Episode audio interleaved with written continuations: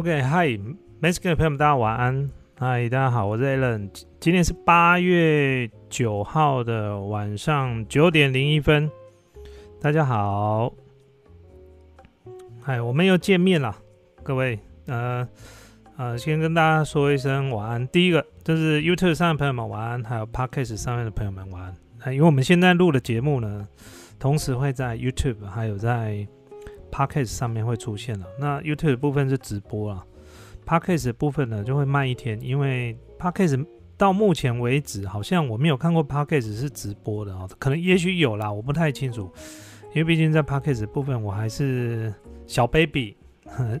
就是小学生才刚进来，所以可能还要多学习。好，大家晚安。那因为我们录制 podcast 的关系，所以很多的录制的方式呢，可能跟以前不太一样，就直播的方式也不太一样。嗯，等下我会跟大家聊一下，就关于说我在 podcast 上面学到的一些东西，好不好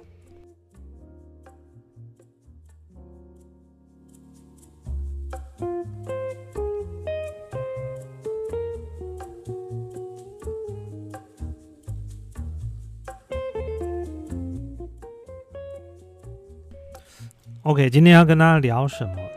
今天大概有三四个主题可以跟大家聊。第一件事情就是，就如标题我讲的啦，就是呃，我对拍片现在有点越来越厌倦了，对，真的是蛮厌倦的。好，这是今天第一个要聊了。第二个是什么？就是我在 p a c k a g e 上面学到的东西。好，那这里面会聊到，就是我在 p a c k a g e 里面观察到的，然后还有一些前辈，好 p a c k a g e 很多，还有 YouTube 的。呃，已经其实有一些创作者已经在里面了，那待会会跟大家聊到。第三个就是我会跟他聊一下 Facebook 的事情。对，各位都应该知道，我对 Facebook 不开心已经好几年了，常常在嘴 Facebook。对，待会我们再来聊一下我最近在 Facebook 发生的事情。第四个是粉丝朋友们比较，就是有时候会有 Q&A，其实我们的 Q&A 很少，你们知道吗？各位朋友们，你们要善用就是呃 Q&A，因为其实 Q&A 太少的话，我也没有办法专门制作一集回答家大家，就只能很零碎的来回答。那你可以利用就是我们影片下方有一个电子邮件，或者你到我的 IG 上面呢，可以用私讯的方式可以私讯给我，我都会看得到。好不好？那你们有什么 Q&A 希望我可以回答的，那你们可以发过来。其实很少诶，真的很少，没有想象的多。那当然我会挑一些比较值得回答的哦。那你如果问我说，艾伦哥哪边买 iPhone 比较便宜？那个不好意思，那个我就没有办法回答你。那个是你本来就应该要做功课了。这个东西我会回不完啊。有些人说，哎，iPhone 坏了，我要去哪边修？然后。这个哪边买比较便宜？那甚至有人问说：“哎，艾伦哥，你觉得这个是仿冒品吗？还是真的？”真的，我没有办法直接回答你。尤其是身为创作者，这种话更不能直接回答你，因为我如果说它是仿的，结果它是真的，那我跟你讲，我会很麻烦。对我，我们可能被对待的方式不会用像。素人的方式这样对待了，因为毕竟我们在媒体上面有一点小小小小的影响力，所以呢，我们在说话的时候呢，都要非常非常小心，好不好？好，那我们今天就就开始了，因为我们尽量把时间缩短。啊，其实我现在在台中的老家，我这个礼拜呢几乎都在老家，那所以呢，录制的这个 podcast 也好，或者 YouTube 的影片的内容啊。如果画面不是很好，那请大家多担待。那可能在录制的过程没有办法像之前一样，就是在直播的过程之中，下方的粉丝朋友们的留言啊或问候啊，很难一个一个回答，因为这个就是我们在同时啊，你要兼顾 Podcast 跟 YouTube，你就有这样问题，因为你可能你要考虑到 Podcast 那边的啊听众，你在录制内容的时候呢。三不五时就停下来跟这个底下的留言的朋友，然后这个互动。那在 p a c k a g e 上面，它其实是没办法互动的，好，那就很奇怪。好，我跟大家聊一下，就是其实这个第一个要讲的，就是我厌倦拍片的这个事情啦。其实我最近对于拍片确实越来越厌倦。所谓的厌倦的意思，就是说，嗯。因为现在 YouTube 真的是越来越竞争，它已经不像以前的方式，就是说啊，你可能拍拍你有兴趣的东西，或或者是你像我们主频道有四十几万的订阅，那你如果要让它维持有稳定的流量，其实你必须要稳定出片，就是你没有素材，你也是要去找素材。你像有一些创作者的频道哦，更好的频道，他们其实他们都有花钱请企划人员。那我不是说请企划人员不好，其实我们最近有一个新的同事是企划企划人员，但重点来了，为什么要请企划？也就是说，你平常时你就已经想不出好的素材或好的题材，所以你才会请企划。但是呢，请企划的这个方式呢，去拍这个片，然后让流量更好，其实他已经是跟我自己了哈，跟我自己违背了我当初的初衷。哦，违背我的初衷，也就是说，为了拍片，为了拍更好的片，或者为为了拍更多的素材，要找很多人来帮你收集素材，它越来越不像自媒体，你知道吗？我觉得这个倒不像职业倦怠，我觉得这个叫自我审查。哦，现在我我现在我觉得我在进入自我审查的这个阶段，也就是说，你真的平常时需要吃这么多的美食吗？你真的这么常常需要去买这么多的东西吗？这个真的是你平常时在做的事情吗？其实它不是，其实它不是我们真平常时在做的事情。你有这么常常出国吗？你有这么常常跑去住饭店吗？你有这么常常去做什么样的事情？其实这些常常的这件事情背后隐藏的，其实就是什么？就是点击率，也就是因为点击好。所以逼着这些创作者要去做他平常时他不会做的事情。那现在因为 YouTube 的演算法的关系，再加上竞争者越来越多，其实已经不少创作者在讲说，YouTube 现在其实已经饱和了。其实对我来说，我不敢说所谓的宝宝，因为再怎么饱和哦，一定都有办法杀出一条是你自己的路。但是呢，重点来了，你为了迎合这个市场，你为了杀出一条血路，你必须找一条路是你独创的。但是这条路却不是你平常时的自己，你为了让它能够更凸显出你的创作的内容。你就必须要做跟别人不一样的事情，可是你这个所谓的不一样的，不是你平常时在做的事情，那他就又失去了自媒体的这样的本意。各位了解我意思吗？所以为什么我最近对这个拍片呢，越来越觉得有点倦怠跟厌倦？我真的不瞒各位说，其实我最近一直在想这个事情，搞不好有一天我可能就不拍片了，有天或者是我拍片的数量就越来越少了。我们现在一个礼拜大概拍三支影片。为什么要拍三支影片？因为你如果不三支影片的话，你的流量会低到可怜。这个就是演算法。所以你看，像有一些创作者，像老爸好了，我们好朋友老爸，他礼拜一到礼拜五都要有片子。他曾经跟我讲说，他不敢，他本来有计算要，就是有计划要把这个日更改成可能一个礼拜就是剪个一支或两支影片。可是他到现在还不敢这样子做，因为他说只要一剪，流量马上降下来，一定会降。那各位看到，其实很多的创作者都有在在分析，像有时候像老爸他的直播，他也会讲，他分析给大家看，为什么有些频道，你看他的内容，其实你觉得还好，可是他为什么流量那么高？他一天出四五支片子，甚至出到十支片子，他一天出到十支片子，你知道吗？即便你说他的流量，呃。每一支流量都很普通，可是它总透头加起来就是那么可怕，因为它后台有几千支的影片。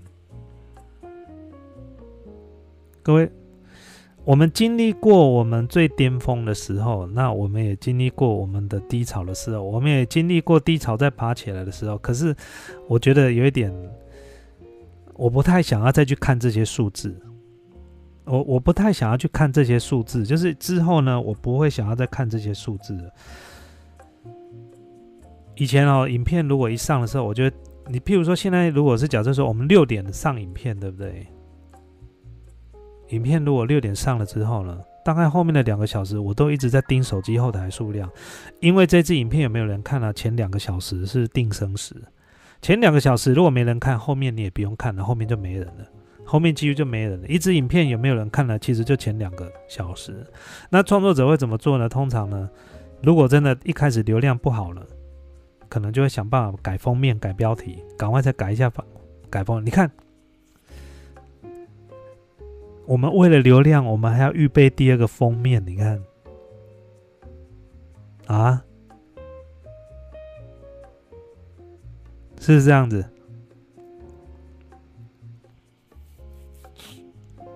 所以这个就是我最近对这个 YouTube 的演算法也好，我现在其实抱不是抱怨演算法，我现在是其实在讲的就是我们拍片的本质啊啊，不像以前这样。但是如果说今天我去拍，譬如说假设哈，我今天如果说哎有一台，好，就我这样讲好了，GoGo 好了，GoGo 的这个电动辅助车，好，我们等下可以讲补充讲一下 GoGo 的电动辅助车，就是说今天有一台。电动辅助车刚上，我很有兴趣，这个我就充满了动力，因为是我有兴趣的东西，打从内心、从内心散发出来的那种那种热情。好，譬如说像我去云南也好，或者是去川西也好，或者譬如说去日本也好，或者我去哪个地方玩也好，那个从内心散发出来，那个是挡都挡不住的。你挡得住吗？我挡不住。这个就是我们拍片的动力。问题是你不可能每天都有这种热情啊，你不可能每天都想要吃美食啊。很多东西都是为了拍片而去，去，去体验的，就是为了要拍片而去体验的这样的事情。我我觉得我 是不是因为我太任性了啊？这是？我觉得我太任性了。所以呢，之后呢，呃，我我我觉得这个是我最近这几天在想的事情。但是我坦白跟大家讲一件事情啊，其实以我们现在目前的流量啊，收入加业配，其实是不差的。但是呢，它的本质跟背后，在我的感觉上来。我的热情已经快变成是他是一个职业的时候呢，我就会很害怕。如果有一天他变成是就是他就是职业的，就是我为了要拍片而拍片的时候呢，我会 k 笑，我会疯掉。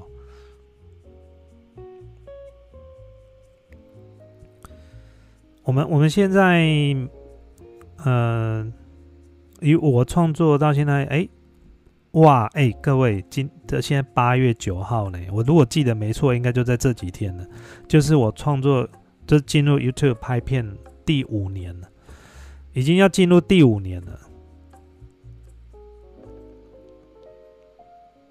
五年呢，从这个 YouTube 一开始没有什么人看好，然后呢，慢慢呢开始呢 YouTube 一头热，大概两年前呢 YouTube 开始就在大爆发。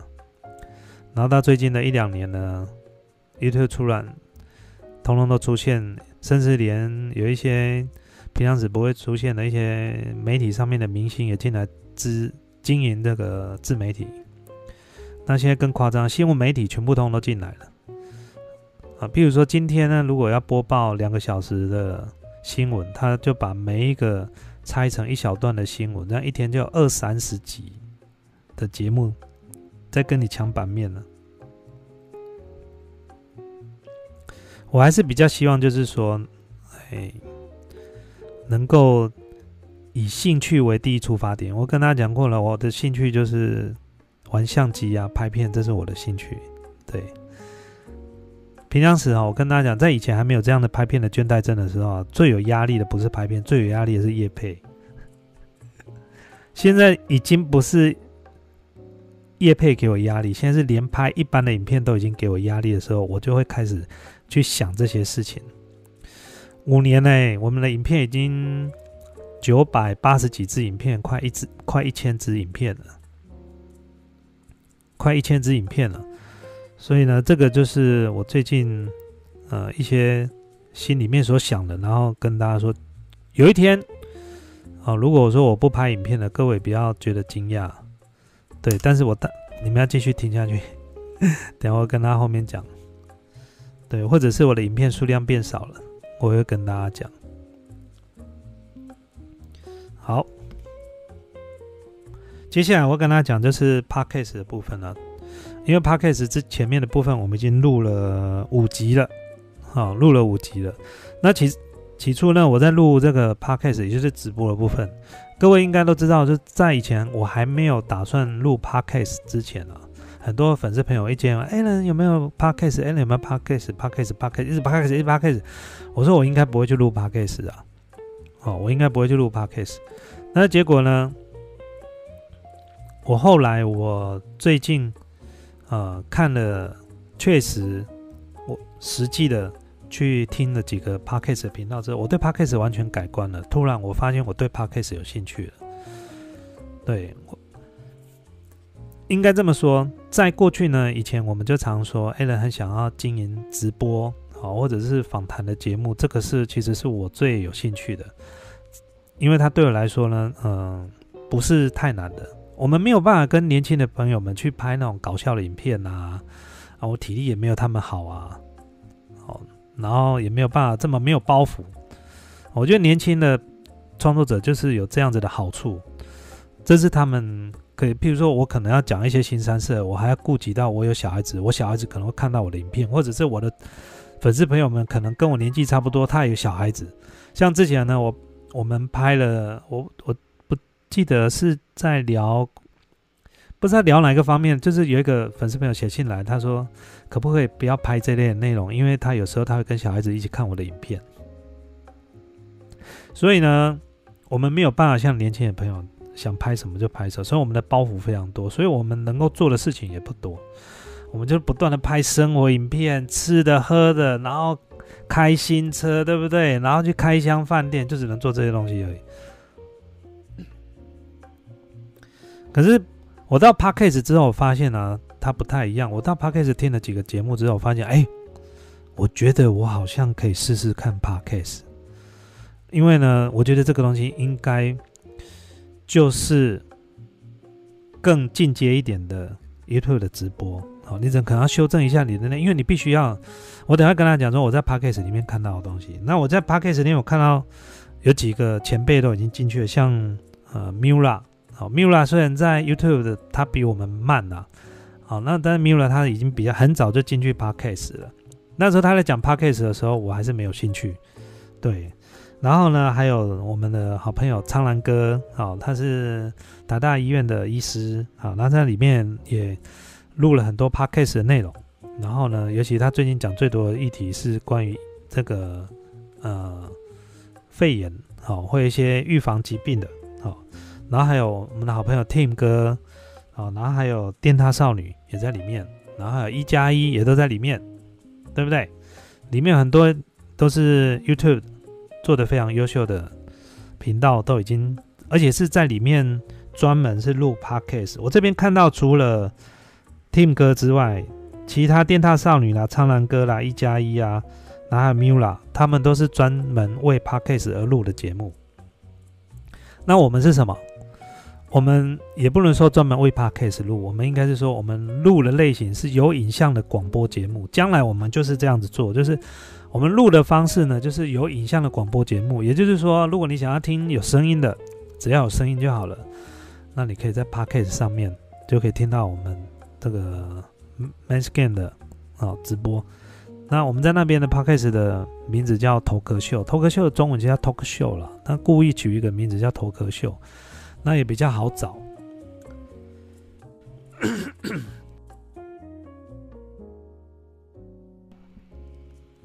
所以呢，如果你想要看有画面的，你就可以到 YouTube 这个地方来，就可以看到看到我们在录制的现场。那好处是什么？你可以在上面留言啊，我可以看得到啊。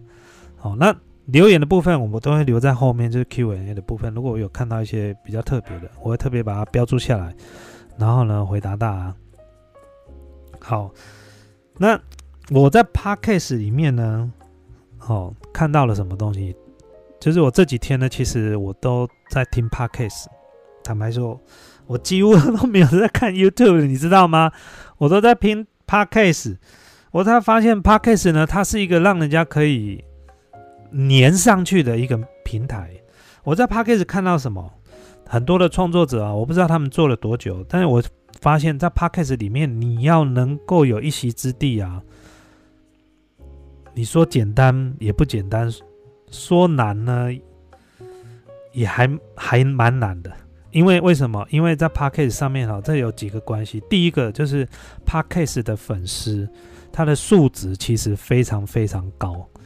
Podcast 的粉丝呢，我这边说好了，会刻意打开手机，然后挂上耳机，然后呢，在没有事情的时候呢，想要听听一些节目内容或什么。他与特别播时间坐在沙发上打开手机。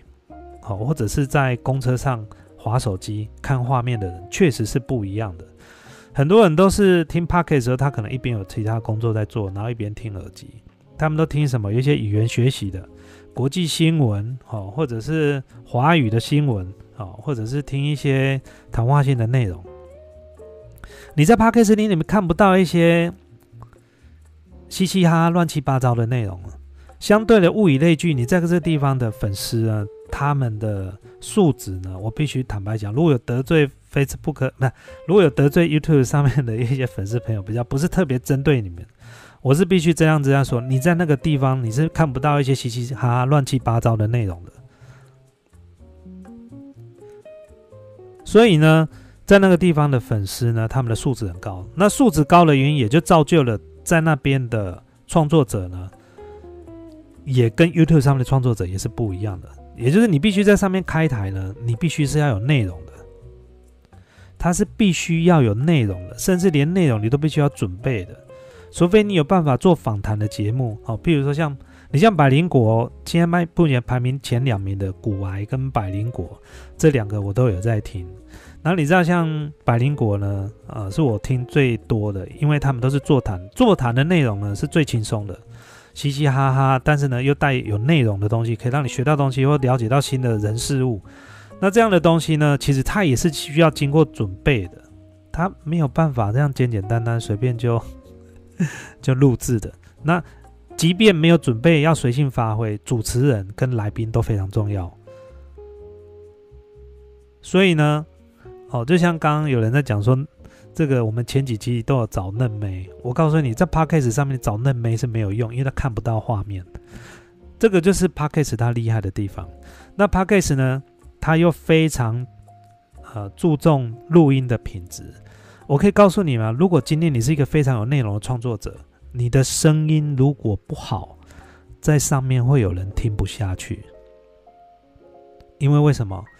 因为它是一个广播，很多人是戴耳机的。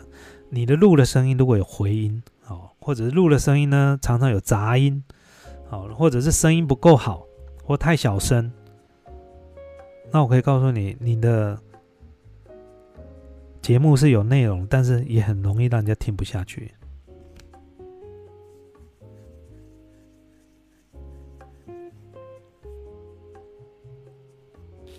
所以这个是在我们我在 U 在这个 Podcast 上面看到那。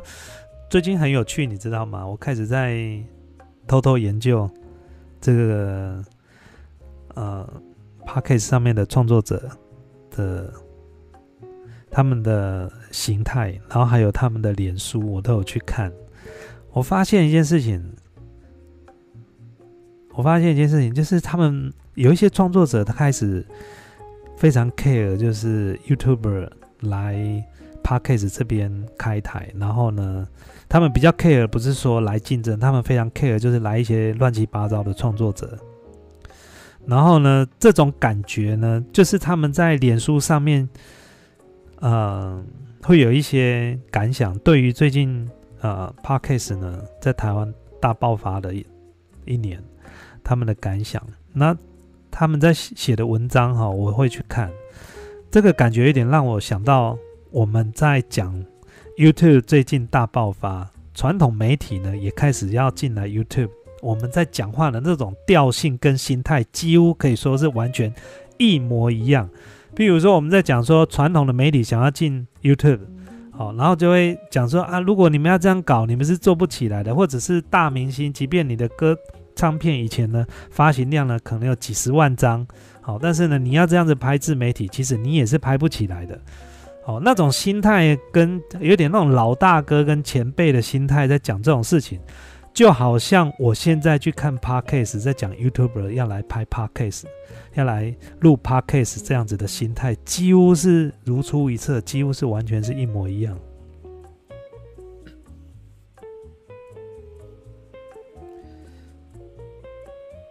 而且 podcast 哈，你注意看哦，它必须呃是要非常有内容，而且中间呢不能有太多的，不像直播，直播譬如说我现在休息一下，我喝个水，休息个一分钟，你们会等，因为你们看得到我。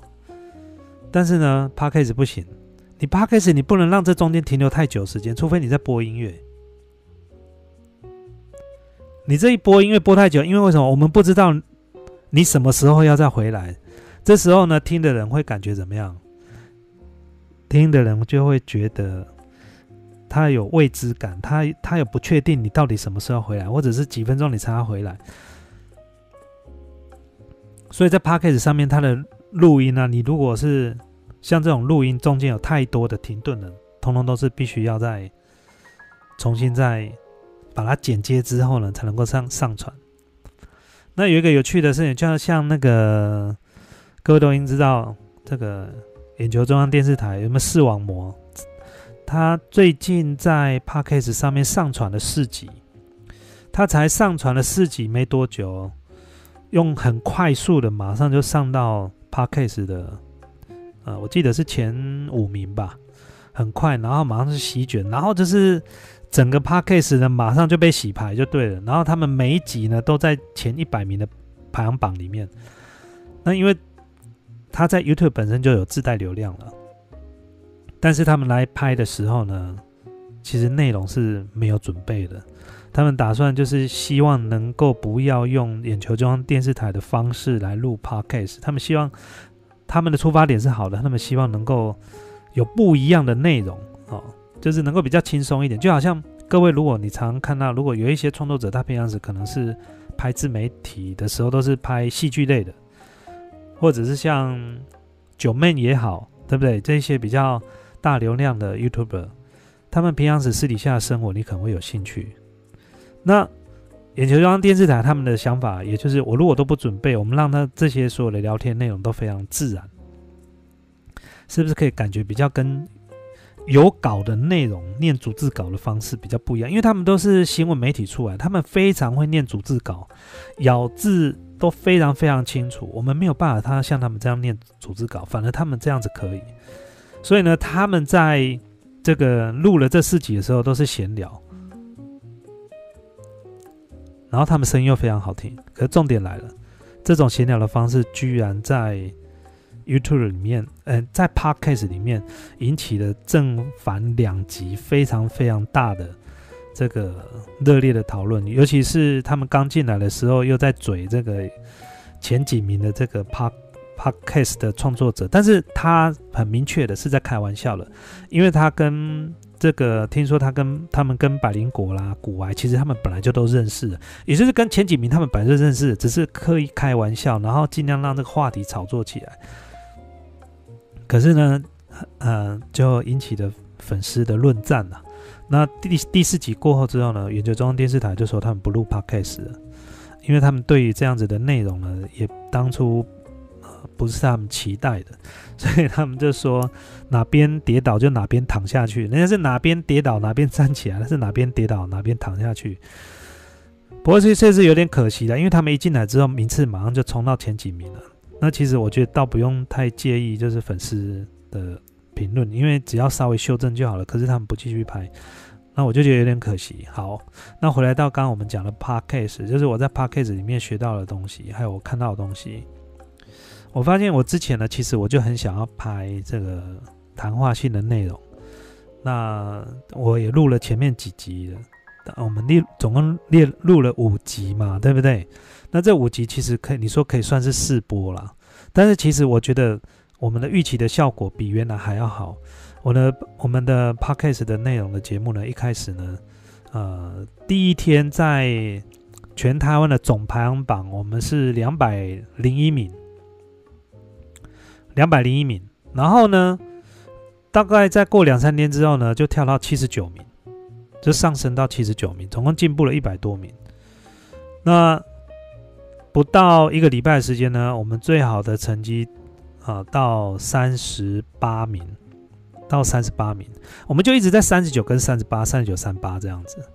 对，那那最近呢，因为一直没有录新的内容，所以呢，它的名次又往后掉。不过 OK 没有问题，因为以一个新的 Podcast 的创作者，其实我觉得这样我已经蛮开心了。最主要其实。也不是在于名次，我为什么一开始要先进名次？原因是因为进名次非常重要，因为很现在非常多的新的 podcast 的新听众进去的时候，他在选节目的时候，他不知道要选什么节目，他唯一能参考的就是排行榜，所以你一定要先上排行榜。那你如何上排行榜？除了节目的内容要受到大家能够接受之外，你可能刚开始的录制的内容可能也不能太久才一集，所以我们连续四天，我记得是连续四天吧，反正一个礼拜我们就上传了四集就对了。OK，所以哎。很多粉丝朋友在这个留言讲说：“哎，我们是个有内容的东西。”我告诉你，你认为我是有内容创作者，OK？我觉得我是有内容了，但是你要知道，人外有人，天外有天。你去 Podcast，你看看，我告诉你，每个都是不是那么简单的，每个都是有的是很多是从新闻、新闻传统的新闻、新闻媒体来的，然后有些是譬如说是各个领域非常顶尖的，他们在 Podcast 已经都非常非常久了。而且呢，他们在 Podcast 录制呢，一开始初期呢，也不是为了赚钱而来的。好，你可以去看看排行榜，每个都非常厉害，真的，我们在里面算是小咖的，你相信我。好，然后也有一些年纪比较大的，好，也不要说年纪大，就是中中年中年的，像我们这样，其实我们的年龄在创作者里面算都年纪不小了，算是比较高龄的高龄啊。算是高龄啊，OK。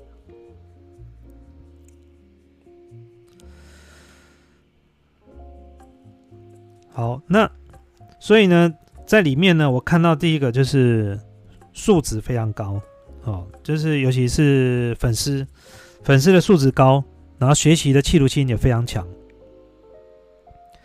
然后呢，但是呢，却带了一点优越感。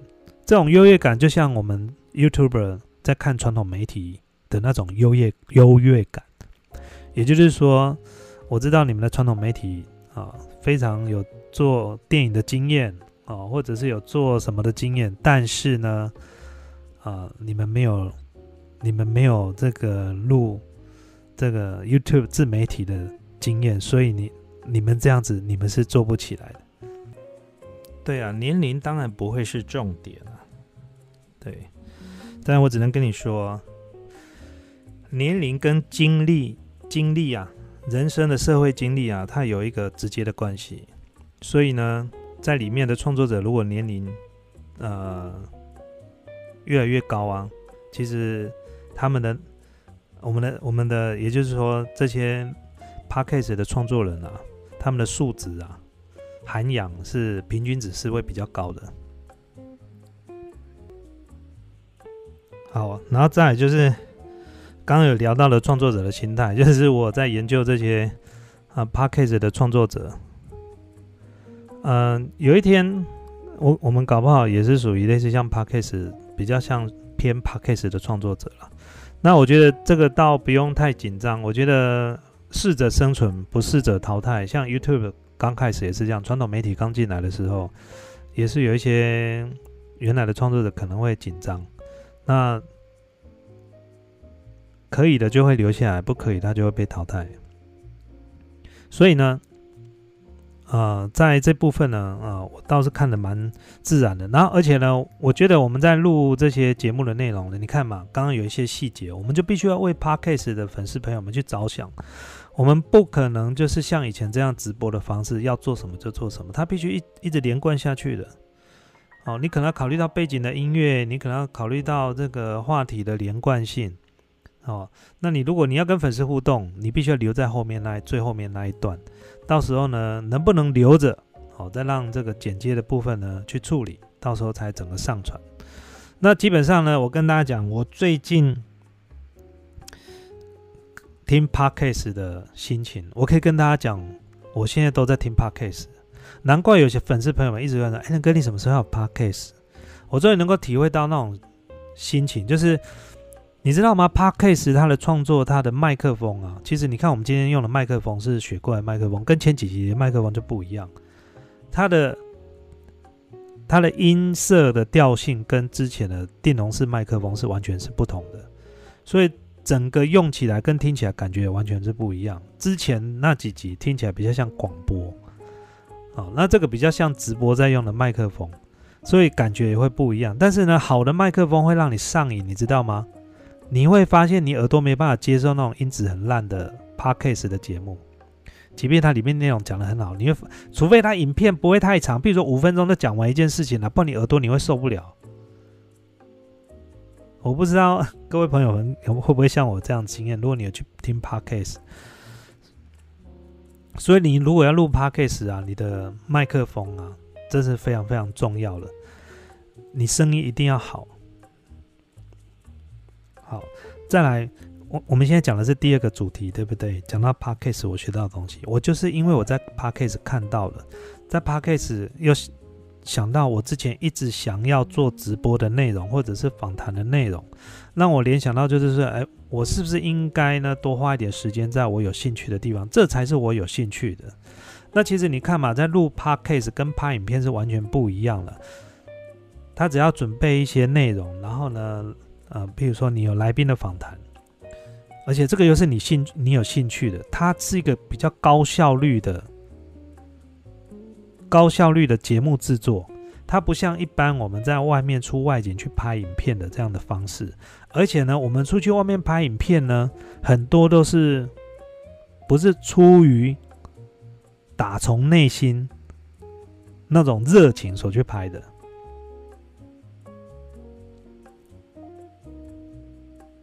所以呢，这个就是我录了直播的内容五集之后，我发现会不会因为这样子，有一天我就不想要拍片了，或者是我拍片的内容会越来越少。我觉得这是有可能的啦，我觉得这是有可能的。我希望能够呃持续的拍这个直播的内容。那再来就是做直播呢，对我来讲有什么好处？你知道吗？直播呢，它可以逼着你自己要成长，你自己要学习。我要看书，我要看别的频道，我要去研究来宾，我要去看时事。你知道吗？但是做 YouTube 不用，你知道吗？做 YouTube 你只要为了你准备的那个内容去研究这个食材是什么，但你就要研究这个就好了。你会发现呢，你就一直在那个你的同温层，那是当然你大概没有办法，很少有机会可以逼着自己往新的领域去学习到更多东西。你去拍 YouTube 要看看书吗？不太需要吧，除非你是知识型的内容，你才需要看书。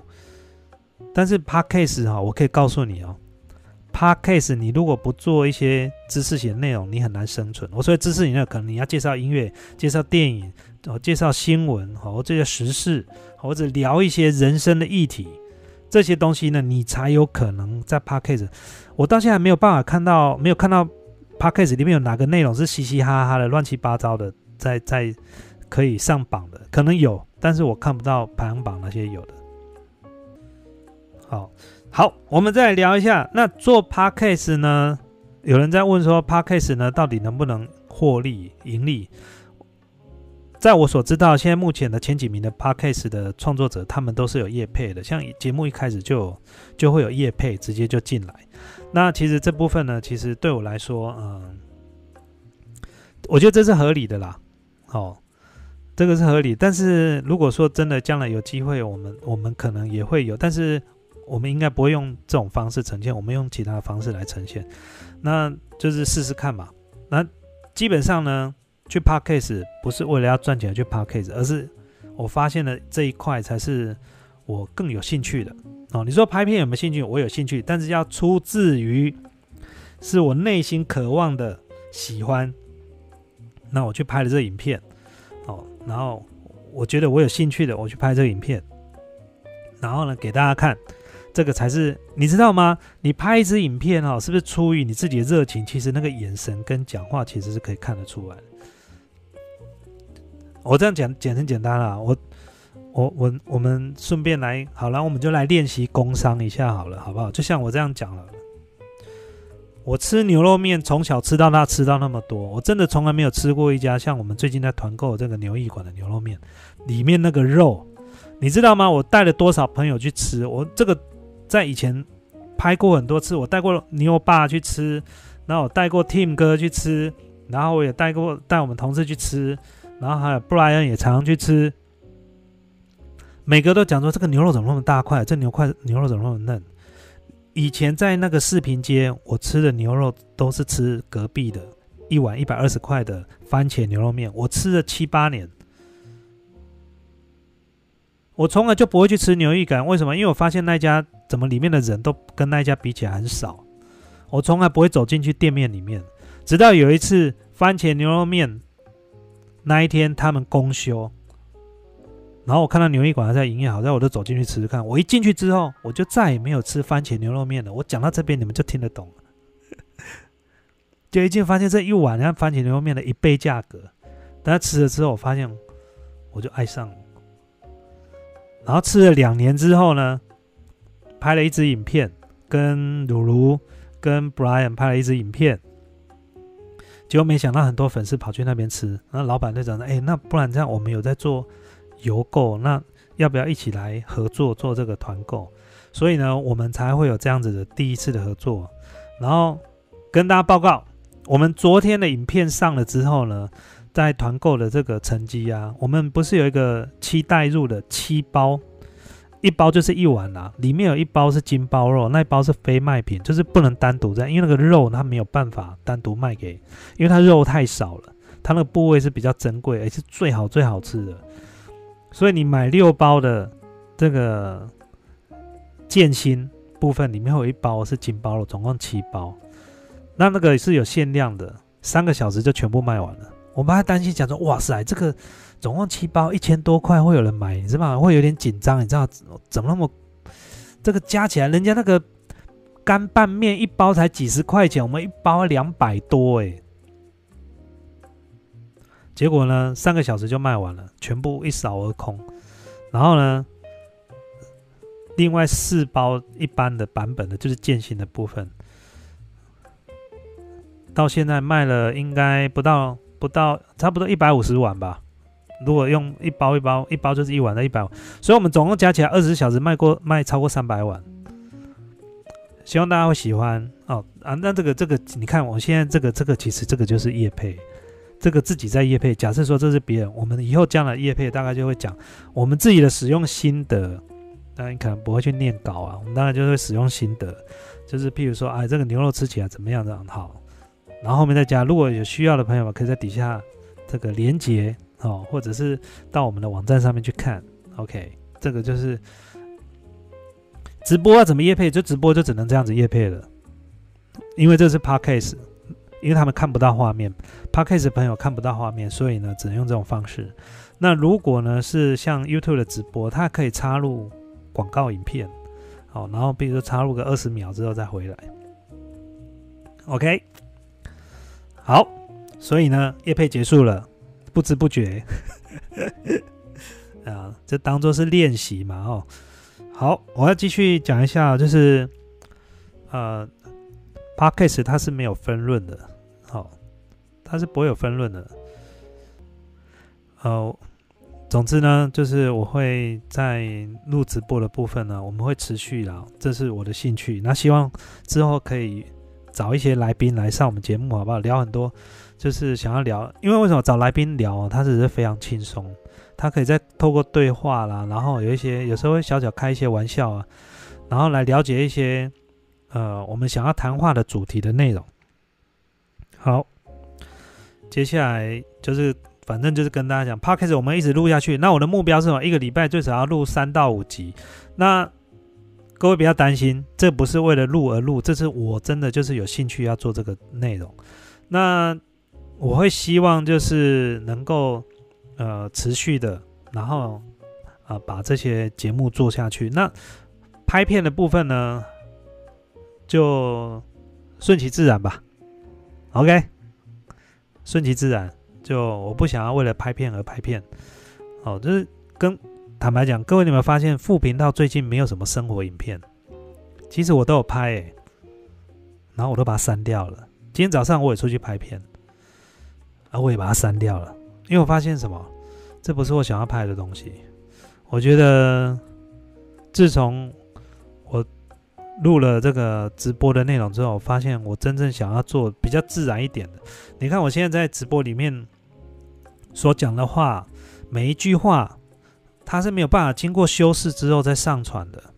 我的音调、我的语调，我讲错了话，你也只能再修正，然后再继续讲。他没有办法把前面的这段，它是最真实的一面，它是真最真实的。它不像拍片，咔艾伦哥刚那个那一段，我们再重来一次，然后你再讲这句话，哎，都是这样子。所以。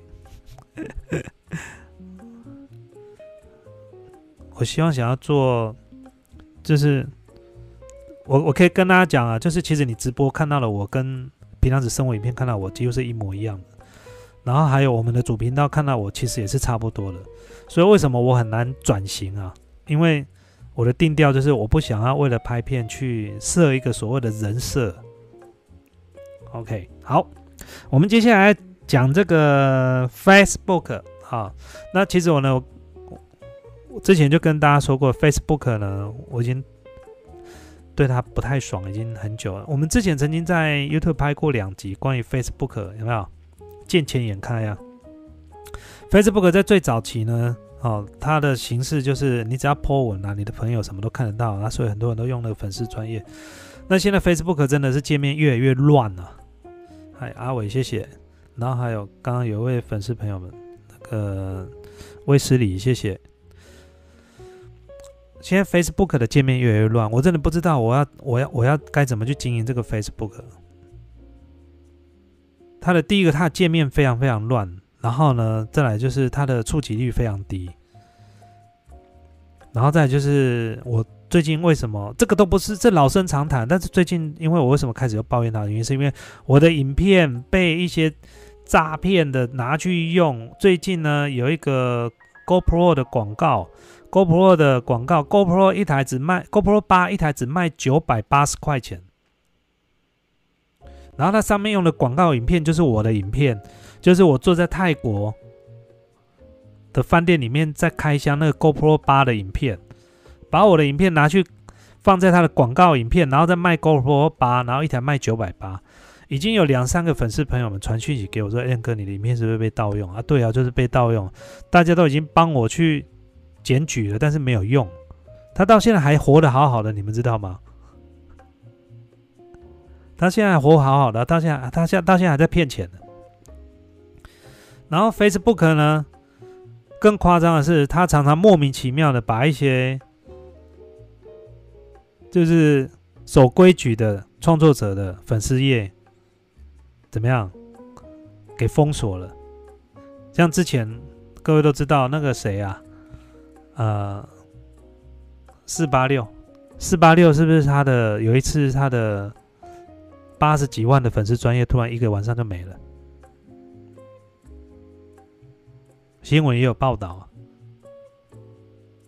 然后还有卖那个梅金的，那个那位创作者，波特网，波特网他的粉丝专业。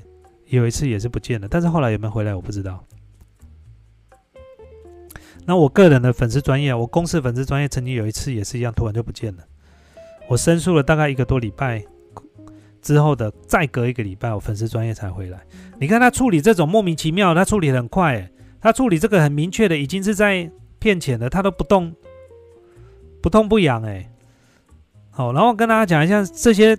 诈骗的现在都是怎么做，你知道吗？你跟他买单的时候，哈，他公司的地址也是假的，然后呢，里面呢，所有写的一堆的评语也是假的，然后货从哪边寄来？货从大部分都从中国大陆寄来，或从香港寄来，然后寄到这边的时候呢，跟你货到收款，他不给你用刷卡的，你知道吗？几乎不用刷卡，为什么？因为刷卡你可以去申诉，然后到最后呢，可以追查得到是哪一家公司，货到收款没有办法。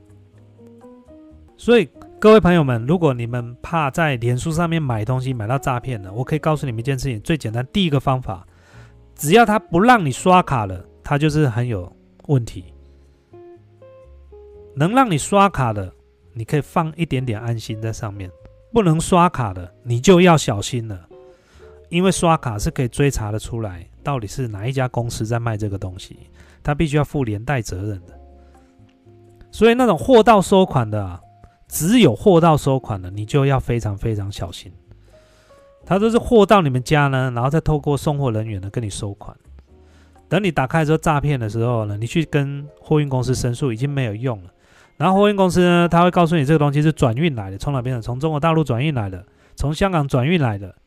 所以呢，你自己要去找上上游是谁。那我觉得台湾呢，都脸书都没有在管理这些东西啊。哦，脸书，我觉得这些东西真的是太可恶了。然后呢，有人说 I G 会不会有这个问题？我告诉你，I G 也是一样。因为我跟你说，你如果你们知道怎么下 Facebook 的广告，就知道了。它的 Facebook 的广告呢，在后台是可以勾选 I G 是否联动。也就是说，你在下 Facebook 的广告的时候，I G 也会同时一起出现。所以呢，因为 I G 跟 Facebook 是同一个，都是主客博的。那主客博呢，是我见过所有社群。媒体里面最见钱眼开的一个创办人，给我钱，其余都免谈。我为什么这样讲？你知道吗？你像 YouTube 啊，即便你是再怎么没有名气的创作者，你今天只要发影片，我有订阅你，我在我的订阅栏的地方就可以看得到你今天有影片上传。YouTube 就是这样子。虽然早期有一有一阵子是没有这样子的，哦，所以大家都紧张的要命。但是呢，脸书呢，早在好几年前就开始不给你这样子的触及率了。好，所以呢，这是 Facebook 哦，这是接下来我要讲一下这个，跟大家就是留一点时间那个 Q&A 啦。好不好？我们在五分钟，今天的直播呢就会结束。那各位，如果说你们有什么问题的话，还有 Podcast 上面的粉丝朋友，如果你们有什么问题的话，尽量用这个电子邮件给我或 IG，好不好？那怎么联络我们呢？电子邮件是 mensgantw 小老鼠 gmail.com，m e n s g a m e t w 小老鼠 gmail.com，你可以把你的问题写给我们，然后如果我可以的话，我可以尽量回答你，好不好？前几天我们不是有在聊那个成功学吗？那有一个粉丝朋友他传的这个信息给我，是蛮想要念给大家听听看。他说：“艾伦哥你好，谢谢你回复我的留言。然后他稍微自我介绍一下哦，他之前在成功学的公司上班。什么叫成功学公司？也就是他的公司呢，可能专门是在授课，讲一些成功学。所以里面公司呢，会有一些讲师，或他的老板呢是主要讲师。然后呢，原本应征业务助理，后来呢，因为有了课程，却不知不觉有了一种侥幸者偏差的心态。”什么是表侥幸者偏差心态啊？我们等下再来查一下。我的老板就是之前上过陈安之老师的课程之后，自己出来开课，而且内容是一模一样。目前大部分所知的亚洲讲师都是这样出来的。那些讲师呢，自己去上某某大师的课程，然后呢，上完课之后就被吸收，变成了业务哦。之前我直播不是跟他分享过，我一个当兵的学弟去听了课之后就出来变成业务了，然后呢想赚更多钱，最后自己跳下来当讲师，这门生意呢算是成本非常低。我今天要分享的不是他的老板了，哦，他是说他最主要是想说台湾很多呢在线的成功学讲师，几乎都是一个叫安东尼罗宾的。哦，因为他就是陈安之的老师啊，那过去呢，陈安之也都是卖这样的。哦，总之呢，成功学的 SOP 呢，就是先让你上一个免费的课程，让你试试水温，或有很便宜的哦门票，然后他们会用一种技巧的语言叫 NLP，哦，对你的脑子洗脑。通常这些话呢，是让你的大脑不经过思考就可以行动的一种技术。越大咖的魔王用这种方式，越让你察觉不出来。所以成功学很容易让自己就陷入侥幸者偏差。为什么一直说侥幸者偏差呢？哦，这个就是他的投稿。然后他说：“哈，在这个有一对兄弟哦，也是在讲成功课程啊。然后呢，他在中国大陆开课，偶尔也在台湾开课。然后他们在文宣上面呢，都会跟一些世界的大师合照，譬如说马云啊这一类的合照。然后呢，曾经呃，他的合照的这个照片里面呢，其中有一个是跟这个富爸爸。”穷爸爸那个作者啊，清崎啊，那个日本人的合照。那这张照片是怎么？就是那个罗伯特，他是怎么合照来的？他是在饭店呢守株待兔，半路拦截罗伯特。那天罗伯特是来台湾，好推广他的课程。但是这两个兄弟呢，也没有报名罗伯特的课程，就在这个饭店的大厅呢等候，一直等到罗伯特的出现。然后呢，跟他拍了一张照片，然后呢，这张照片呢，于是就出现了在宣传的文宣上了。大家都是这样抄来抄去，世界名言、富豪名言也是这样抄来抄去。这些呢，像譬如像比尔盖茨，哦这一类的，他说他上过，他意思就是说这些公司呢，他都上过了。其实呢，你要成功很简单。多看书，哦，其实不用去上这些课，哦，如果你有心想要成功了，哦，这是粉丝写给我们的，好，有个粉丝帮我们查，侥幸者生，侥幸者偏差呢，是另外又可以称之为生存者偏差，是一种逻辑谬论，选择偏差的一种过度的幸存，然后造成了错误的结结论呢。然后生存偏见可以导致过度的乐观信念，感觉上了这个课，觉得啊自己很幸运能够知道这些东西，然后开始呢觉得呢应该要抓住这个机会。OK，好，接下来一个粉丝朋友再问一个问题啊，诶，我们有一个粉丝朋友叫 Raymond 呢，他说对于公司呢。在发包工程或外包的时候，内部如果有人要收回扣的状况，这有什么看法？就是意思就是说，他发包工程，这可能就是他可能发工程去给别人做，譬如说他可能今天收到了一个工程，标到一个工程，但是有一部分工程，举举例来讲，可能铺马路，可能外包给某一个工程去做了，但是呢，或者是发包给他的人会要跟他收回扣，这些状况要怎么办呢？然后，另外，他的股东呢，在海外添购这些设备的时候，都添购一些海外的品牌啊，偏偏买一些比较贵的，然后比较价格比台湾的贵很多，那这又怎么办？或者想法？诶，其实这个东西我没有办法完全了解这全面，真的我不太能够跟你讲说你的股东通常在想什么事情。但是如果你要讲黑暗面的，当然很多啦。那你如果讲好了，可能就是第一个海外的品牌，可能它的规格上跟台湾的规格比起来，可能确实有它比较好的地方，或者是在口碑上确实也比较好。好，但是如果是黑暗面的，很有可能就是你刚刚讲的，就是有可能，譬如说收回扣还是什么，尤其他对方如果是占大股，甚至譬如说他采购的单位可能国外的公司呢，哦，是跟他是有关系的。其实很多黑暗的东西都是这样搞啊，在采购的时候左手进右手出嘛。比如说我今天是公司的采购，然后我在外面再开了一家供应商的公司，我的公司要什么东西呢？透过那家来，其实那家公司也是我开的，在中间再赚一手。但是我们尽量不去往黑暗面这个想，但是你要了解说，现在目前这个东西其实是很普遍的。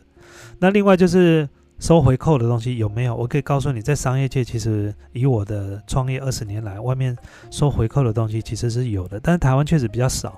但是在贸易的部分可能会比较多哦，有一些收回扣，因为这些东西呢，你比较难抓。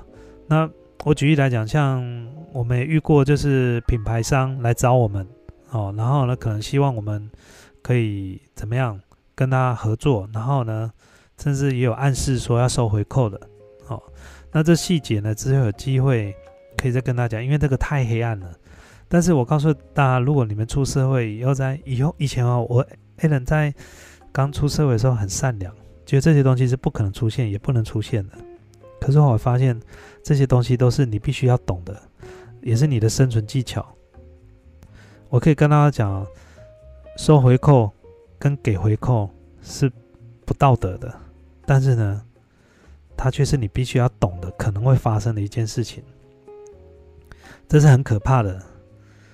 哦，所以在这个，其实，在回扣部分，其实我看太多，我也看过这个上班族啊，哦，上班族那个上下班的时候坐公车。但是他因为他在公司干采购，他私下呢赚了很多钱，哦，啊，这个钱怎么来？我也没有直接证据，我只能说他的，而且他他们他们家也不是有钱人哦，他他们不是富二代，但是呢，他开的车啊，他用的东西，他买的表啊，都不是他这个位阶能够买得起的东西。对啦。安迪说的没错，其实社会是黑暗的，你必须要知道这些社会是黑暗的。甚至我可以告诉你，有时候呢，主动给回扣呢，是你存在，就是你的生存生存的呃技能之一啊。我可以跟大家讲，我我我没有给回扣，但是如果必要的时候，你问我会不会给回扣，我现在只是讲是讲商业的部分，我们通常是。如果真的有一天有必要这样子做来保护我的市场，我很有可能会这样子做。那通常呢，我们我现在做的方式呢，不是这样子做。这收回扣，其实在商业道德里面是不正确的，也是不对的。好，对方的公司如果发现的话，可能会用一些商业的法律来告你，但是这是不对的哦。但是我觉得比较好的方式是另外一种方式，就是，呃，你比如说像我们平常时。有时候可能私底下有一些生意在做，那中间会有一些中间人或什么。其实我不会等他开口，我会主动开口，就是我们分论要怎么分啊？那这部分呢就比较不像回扣，是主动给予这个利润分论的方式。那我会各位应该都常知道说，我们是要讲双赢已经不算什么，至少要三赢啊，是不是这样子？哦，这个跟贿赂又不太一样哦。贿赂是可能你可能今天遇到了什么难处，然后你主动去贿赂他。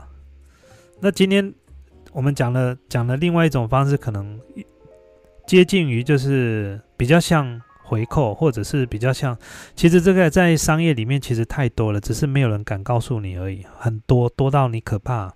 那这个也不能讲太明，因为这是他们生存的方式。买方觉得这个价格他可以买啊，但是呢？作为中间的人，他有办法在中间再抽一手，但是呢，另外两方又很爽。其实你从另外一方面讲，你可以讲说他是三赢，但是从商业道德来讲，他是不道德的一个行为。好，你说，比如说我们讲的中间人该赚，但是如果中间人是这家公司的员工怎么办？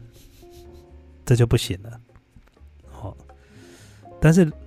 我问你一件事情：如果你今天遇到了难题，就是，譬如说，你今天要做一家大公司的单子，你做了这张单，你可以赚到钱，但是对方呢已经暗示你，你要给他回扣，